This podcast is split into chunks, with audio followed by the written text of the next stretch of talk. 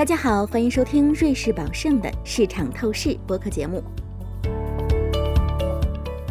大家好，欢迎收听瑞士宝盛的播客节目，我是瑞士宝盛香港区研究部主管邓启智。进入新的一个月呢，我们又是跟思瑞集团月度对话的时间啊！欢迎思瑞集团的合伙人和首席经济学家洪浩先生跟我继续讨论中国市场的前景。洪浩先生您好，Richard 你好。那在开始之前呢，我想先打一个小广告，就是我们瑞士宝盛在六月十五号，也就是两周以后呢，于上海会举办这个年终市场展望的午餐会。那我跟洪浩先生会担任主讲者。那我会先介绍瑞士宝盛在下半年与环球资产的投资观点，然后跟洪浩先生去讨论一下中国宏观，还有其他重要的课题。那假如您有兴趣的话，请跟我们的客户经理联络。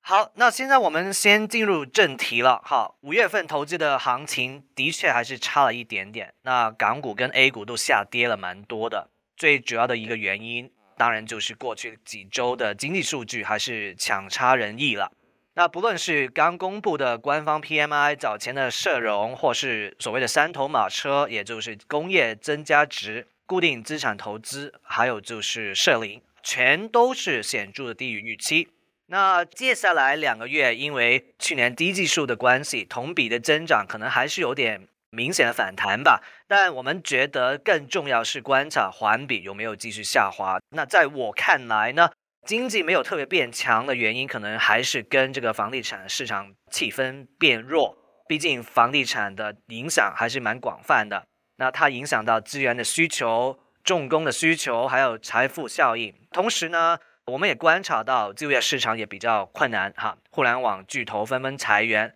目前年轻人的失业率是百分之二十。所以呢，从这个方面去考虑，年轻人的消费可能也多需要一些时间去恢复。那洪浩先生，我先先讨论两个问题哈。那第一个问题是，您认为中国经济目前需要高强度的刺激吗？呃，现在我认为是需要的啊，但是呢，啊，因为呢，二季度呢，我我们还在观察一季度的时候放出来的这个天量的流动性啊，呃，所以呢，其实二季度虽然可能这个数据还是很差，但是呢，因为在观察期啊，所以暂时也很难看到有进一步的这个刺激政策出台。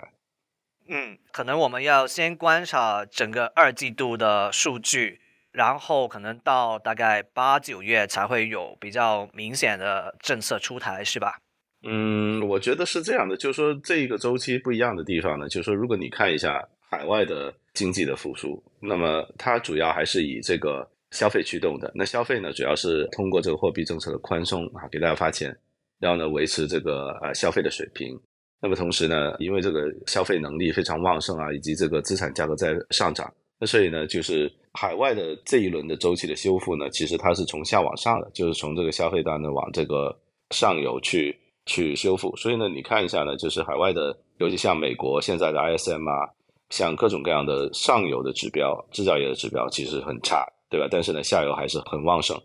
那所以呢，中国其实在这一轮修复的时候呢，也希望啊，就是说。通过一个所谓的报复性的消费啊，啊，或者说类似的这样的概念呢，去拉动整个经济。那么其实呢，就是说，呃，要刺激消费啊，啊，要这个鼓励大家消费啊，这样的言语呢层出不穷。但是呢，就是说中国的问题呢，在于首先你的消费啊占 GDP 的占比是太小了，它只占三分之一哈，说或者说占三分之一左右吧。那么海外呢是占了百分之八十的。对啊，那么第二呢，就是说，如果你要是让中国老百姓去消费的话呢，这些老百姓他也没钱，说实话哈。那么疫情期间呢，其实大家消耗的非常厉害啊。那么如果你看一下，如果疫情看一下疫情期间这个收入和支出的增速的比较哈，那么这个是我们有数据来看到的，这个支出的增速哈超过呃收入的增速最大的一次。那同时呢，你看一下，比如说现在就业的情况啊，年轻人的失业率百分之二十啊。及各种各样的其他的新闻都显示呢，其实大家消费的能力是有限的。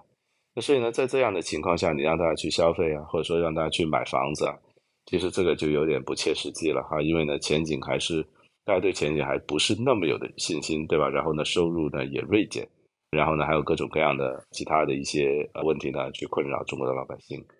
所以呢下游不行。但是上游呢，因为海外的这个这个对于中国的出口呢，它边际需求呢，它增速也在放缓了。所以呢，其实我们也看到，就是说我们中国的 PMI 哈，就是这个这两天放出来这个 PMI 啊，我们看到其他的一些制造业相关的指标以及相关的价格，比如说纯碱呀、玻璃啊、螺纹啊、铁矿啊等等，那么这一些还有铜啊，这些都出现不同程度的下滑哈，那甚至是很大幅的下滑哈。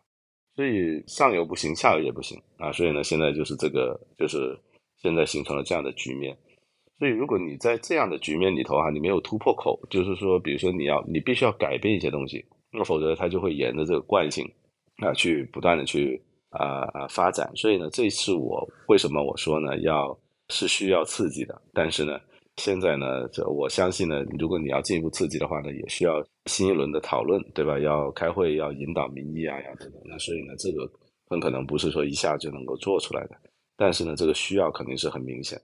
明白，所以就是可能还是需要做，但这个有一个过程。然后现在最主要的工作的重点可能是打破这个预期哈。其实我有一个小问题想跟进一下的，刚才我们提到老百姓可能钱不太多哈，这个我是同意的。但同一时间我们看得到去年二零二二年的时候，这个存款的增加十七十八万亿人民币，那这个我们应该怎么去解读呢？因为好像。两方面有一点点矛盾哈，嗯嗯，不矛盾啊，不矛盾哈，因为呢，我们要从资产负债表的角度去看这个问题哈。那首先呢，就是说你有存款增加呢，必须必然的你贷款也增加的，就对应的你的债务也在增加，所以呢，这个也反映在就是老百姓的这个债务，就是这个杠杆率呢，在疫情期间上升了十个点啊，这个是很惊人的，很惊人的。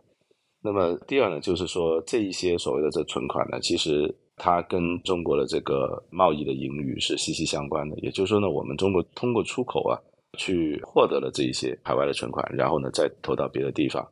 所以呢，你看一下，就是说贸易的盈余和这个存款及这个中国的 M 二呢，它的走势呢基本上是一致的。也就是说呢，中国通过出口哈吸纳了海外的这些储蓄，对吧？或者说吸纳海外的消费变成了自己的储蓄。那么同时呢，这一些储蓄在银行系统呢。也导致了 M 二哈，因为存款呢是 M 二的一个部分，也导致了 M 二的历史性的上升。那么这个问题不在于，或者说问题不仅仅在于，就是说负债也上升啊，或者说我们吸引了海外的这个存款，而问题在于，就是说这个数字其实显示的更多的是我们内需的弱势，以及呢我们内需相对于外需呢是非常非常弱的，这样呢才导致了这么大量的这些所谓的存款呢堆积在里头。那同时呢，如果你你把它解开来看哈，就比如说去年十八万亿存款，但是呢，去年因为我们中国老百姓少买了房子，少买了六万亿的房子，那么同时呢，理财搬家啊，大概出现了五万亿左右，及呢，呃，其他的正常的储蓄呢，在每一年呢，大概是在八万亿左右，所以呢，这样呢，你算出来呢，基本上就能够算出来哈，它大概就是十八万亿左右的这样的一个啊一个概念。所以呢，存款这么多不并不是一个好事啊，并不是一个好事啊。它和美国的这个天量的存款不一样，美国天量存款是因为美联储把这个钱放在了你的这个账上，而中国的这个存款呢，反映的恰恰是我们内需的非常的羸弱啊，以及呢内需和外需的相比呢，就显得就是更加的逊色了。嗯，理解。那我的第二个问题呢，是关于这个房地产销售的。那我个人认为呢，中国在政策层面上其实已经做了还不少了。那包括从三条红线变成三支箭啊，包括各省市对于限购啊，或是房贷限制等等的放松。但是坦白说呢，目前我们看得到的作用还非常有限。二三月这个房地产销售是有一个反弹，但好像是这个昙花一现了。那四五月又重新滑落。那当中我认为有几个因素，有可能是这个三支箭的所谓的传递机制被弱化，那对于民企开发商的实际帮助有限。另外呢，买房的信心问题可能也是另外一个可能的原因。而且呢，我们也观察到新房的销售是偏弱的，但是二手房的成交维持了高增长，那也可能反映就是关于这个保交楼的关注。那洪浩先生啊，我的第二个问题是房地产复苏这个关键因素在哪里？还是你认为如果要复苏经济啊，可能重点不一定在房地产呢？嗯，现阶段的话，没有比房地产更大的引擎，对？因为呢，房地产它占的占比啊，以及这关联的企业非常的多，它它产业链非常的强，所以呢，房价能够起来的话呢，其实的确中国经济呢又可以起来。但问题就是说，现在房地产的这个市场呢，它处于一个积重难返的一个局面啊。那比如说，你看二一年我们卖了这个十八万亿人民币的房子，去年呢卖了十二万亿啊，可能是连十二万亿都不到哈，十二万亿是官方的数据。那么今年可能会更少，就是说今年可能卖的房子，可能如果按照这个趋势下去的话，可能十万亿都卖不出来。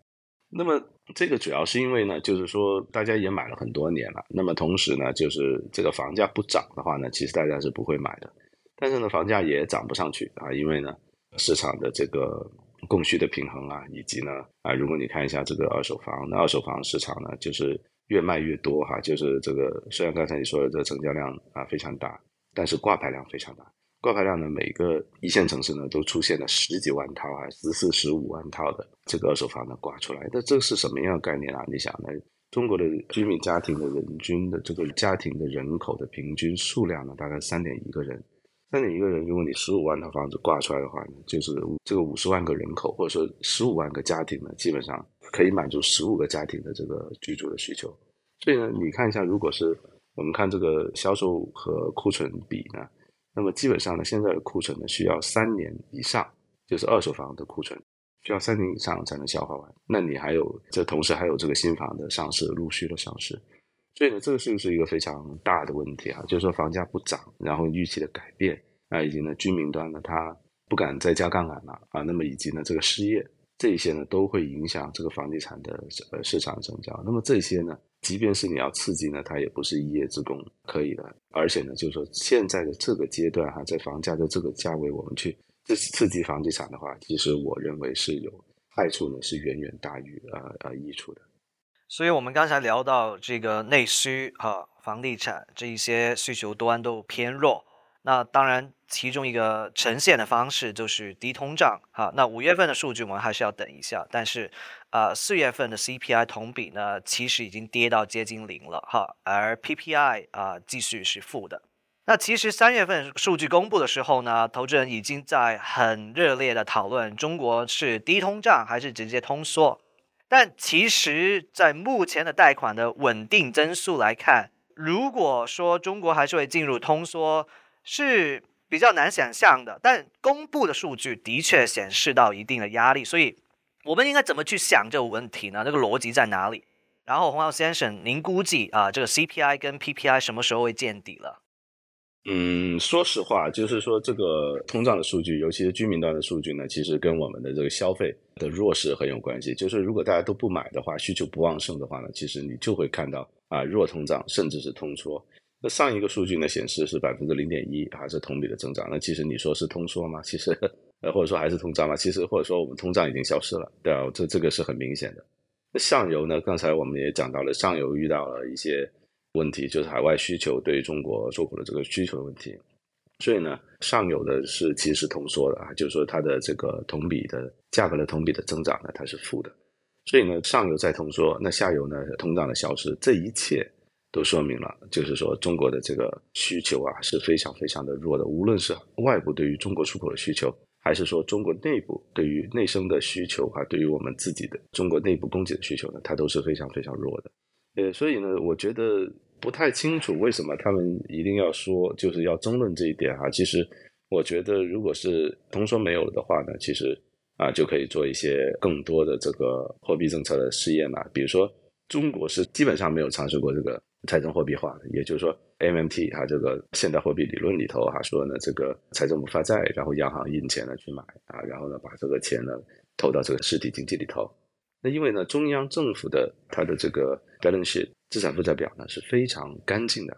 中央政府的这个杠杆率呢只有不到百分之四十，对啊。那么地方政府呢，你看，比如说像武汉这种地方政府的百分之五百五，那么居民呢是百分之七十多。所以呢，其其实中央政府呢是在这三张表里头最能够 leverage up 的啊，就是最能够加杠杆的一个啊一个主体，而且呢，中央政府的信用啊啊以及它的资源呢都被非常的雄厚。所以呢，其实，在没有通胀的环境下呢，就可以做一些啊这个货币政策的实验，而不是说花过多的精力啊去讨论啊是通胀啊还是通缩哈，因为反而呢没有通胀的话呢，就它提供了这个土壤，对吧？提供了这个货币政策试验的土壤，而不像老外，就是海外的这个央行呢，它它就没有没有这个 luxury，就没有这个空间了。它因为它的这个欧洲那边哈通胀还有百分之九减百分之十，对吧？然后日本的通胀百分之三点几啊，然后呢只有中国通胀是零啊，所以呢中国反而呢在这个大的环境下呢是占优的。我相信呢这也是为什么呢？我们能看到这个人民币。最近呢，周软呢，它很可能就是反映了这个货币政策刺激的预期。嗯，我有一个技术问题想请教一下洪浩先生的，就是棚改的时候，我们不是推出这个 PSL 吗？那你觉得技术上来看，PSL 跟这个 MNT 是类似的东西吗？嗯，PSL 是上一次是这个国开行扩表两万亿，好像是，然后呢去做这个棚改的改造。也就是说呢，这个你创造了两万亿的基础的货币，然后投入到这个实体经济里头，那么实际上来说，它就是一种 MMT 的一种，但是呢，它的规模呢，就是呃也比较大吧，因为上次是一四年的时候的扩表扩了两万亿，那规模还是比较大的。那所以呢，我觉得嗯，这一次不一定要做，因为上一次做这个呢是 specifically，就是说专门是给这个房地产的。那说实话，我是不同意，就是如果你现在要做。这个扩表的话呢，你去对吧？你去搞这个房地产，我相信呢，它可能并不是一个最优的选择嗯，就可能还是 MMT，但是你放的这个地方不应该在房地产，是吧？就因为刚才你你已经说过啊一些的原因。嗯，它和 MMT 还不完全一样，因为如果我没有记错的话，应该是它呃扩表，或者说它直接把钱借给借给这个商业机构。我们刚才讲的是呢，就是说财政部。这个发债，然后发国债，对吧？然后我们的国债评级是 A 加，然后呢，这个呃央行呢印钱买，然后呢，财政部拿这个钱去给大家去做消费券呀，去做补贴呀，直接的发到这个人民的手里。那或者说它的传播的渠道不一样，呃，借贷的主体不一样，对吧？但是呢，它我相信的结果是一样的。但是呢，我觉得就是说最重要的是，它你你用这笔钱来干什么？就是如果我们把这笔钱啊投入，比如说进行一些。这个结构性的改革，呃，不再投入这个房地产啊，这就是一个结构性的改革。但是呢，我相信如果有钱印出来的话，我觉得房地产还是会，还很可能还是会得到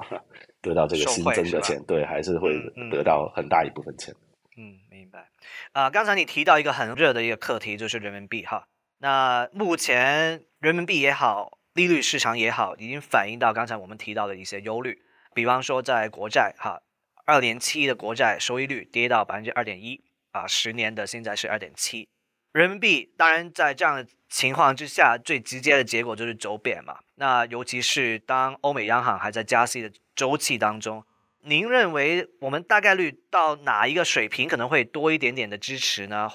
嗯，我觉得现在大概是七点八、七点零八吧。那么上就是最近的上去年年底的低点大概是在七点三、七点四左右。呃，所以呢，这个也是比较低的一个低点了。就是说，嗯，我觉得人民币的预期，人民币的汇率的波动呢，既反映了这个货币政策呃政策宽松的预期，它其实也反映了就是我们周期非常弱。因为呢，人民币它是一个强周期的货币，所以呢，它周期弱的话呢，那人民币也会走弱的。所以这也没有办法啊，这也没有办法。但是呢，呃，这个人民币这个贬值呢，其实也增强了中国出口的这个竞争力啊。因为刚才我们讲了，就海外对于中国出口的需求哈，可能会在美联储的收紧货币政策的影响下呢，它是出现了边际的递减。那这样的话呢，我们通过这个人民币汇率的贬值呢，去增加我们出口的竞争力呢，其实也无可厚非。但是呢，这个相当于呢，就是说我们中国在 subsidize，就是在补贴。老外的这个需求，这个呢也导致了，就是说我们这个资产的价格哈，那么因为呢中国在补贴嘛，所以呢中国的资产的价格和海外资产价格的走势呢，就出现了这个两极分化的现象。这个有利有弊吧？我觉得嗯，要辩证的去看，就是说人民币汇率的波动。那从二零一五年八月份中国这个呃人民币汇改之后呢，其实央行对于汇率的波动啊，其实也没有特别多的干预哈。像最近哈人民币。比较快的走软呢，其实央行是基本上是没有干预的啊，除了就就是说警告这个做单边的一些投机者哈，不要这个单边做空啊，因为央行呢这该出手的时候还是要出手的。但总体来说呢，除了这些投机的仓位之外呢，啊，我们看到是央行还是让这个市场呢大体的去决定这人民币的汇率的，而人民币汇率的走贬啊，其实增强了中国出口的竞争力。嗯，好。那结束之前呢，我们可能还是聊聊这个股票市场吧。那在瑞士宝盛，我们目前认为呢，在中国市场里面有大概两个投资主题是比较有价值的。那一个是高红利啊，防守性比较高的股票哈。另外一个呢，就是中特估，中国特色估值体系。那中特估最近受到投资人持续的关注呢。那我也想讲一下我们的观点，因为我们推荐这个中特估的原因呢，是因为。提升国企这个估值这个方向呢，我觉得不太受这个经济周期所影响，它就是一个政策啊，不会随便的改变。另外呢，就是基数的问题啊，基数比较低，国企现在的市盈率总体还是不够十倍啊，可能涨了百分之二十以后才是十二倍。那当然，一只股票它能不能持续的上涨，可能还是要看盈利啊、股东回报啊这方面，国企可能还是相对。弱一点点，但起码觉得中特估这个主题它的弹性会比较大。那洪浩先生，我现在要问一下您的意见，您认为中特估是可行的一个投资的考虑吗？或者是投的时候有什么要考虑到地方呢？的确呢，中特估板块呢，在最近因为它的表现比较凌厉哈，无论是在港股还是在 A 股，它的表现还是非常优异的。尤其在这么弱的市场里头哈，它居然也可以。保住大部分的涨幅，所以呢，这也是大家关注的一个原因吧。但是呢，我觉得估值呢，怎么说呢？就是说，估值本来就是说一个经济学上的概念哈，就是说这个公司未来能够产生多少现金流，然后折现呢，形成今天的估值。最重要的是这个现金流产生的能力，对吧？那么呃，剩下来你怎么样去折现的话呢？其实就取决于这个整个利率环境的水平啊，以及这个中公司啊它自身的这个借贷的成本。所以我觉得它可能更多的是一个概念吧。对于我来说，如果你看一下中特估的走势和十年国债收益率的走势，其实基本上是一致的。一直到今年三月份以来呢，它出现了一个分歧哈，就中特估还是对吧居高不下，但是呢，国债的收益率呢不断的走低，这显示了就是说在弱周期的环境里头呢，就大家对中特估还是抱有很大的这个期望的。但是呢，我觉得更多的是一个概念吧。那么。其实呢，我觉得现在经济周期运行到这个底部的位置啊，那么我们第一轮的这个刺激的政策呢，没有能够很快的把我们经济周期呢呃修复哈，因为呢刚才我们讲到了，就说这一轮的周期和以前的周期不一样的地方，那所以呢它是需要进一步的去调整啊这个政策呢去应对的，那所以呢这个时候呢，我觉得更多的投资的决策呢在于冷静和等待。那么其实呢，没有仓位呢，它也是一种态度。OK，好，那听上去洪浩先生现在目前来说可能会谨慎一点点哈。今天的话题其实还有几个啊，我们还可以聊这个地方融资平台、就业市场、投资信心等等啊。不过由于时间有限呢，我们可能就把这些留待我们上海的午餐位的时候再聊就好哈。那今天非常多谢洪耀先生的分享，那听众朋友们敬请留意我们下一次的播客节目，谢谢。感谢您收听瑞士宝盛的市场透视。如果您喜欢本期内容，可以通过 Apple Podcasts 订阅，随时随地收听我们的节目。欢迎访问 www.juliusby.com，进一步了解瑞士宝盛、我们的团队以及我们的最新观点。我们将在下一期节目中为您呈现崭新内容，欢迎当时收听。以下内容为节目免责声明：本节目中所述信息与观点属营销资料，并非独立金融或投资研究成果。本节目内容仅供参考，并不构成经由或代表瑞士宝盛发出的买卖任何证券、证券相关衍生工具及其他产品，或参与任何司法管辖内的特定交易的邀约、推荐或邀请。对因使用本节目内容而导致的任何损失，瑞士宝盛不承担任何责任。请访问 www.juliusby.com/legal/podcast，了解更多重要法律信息。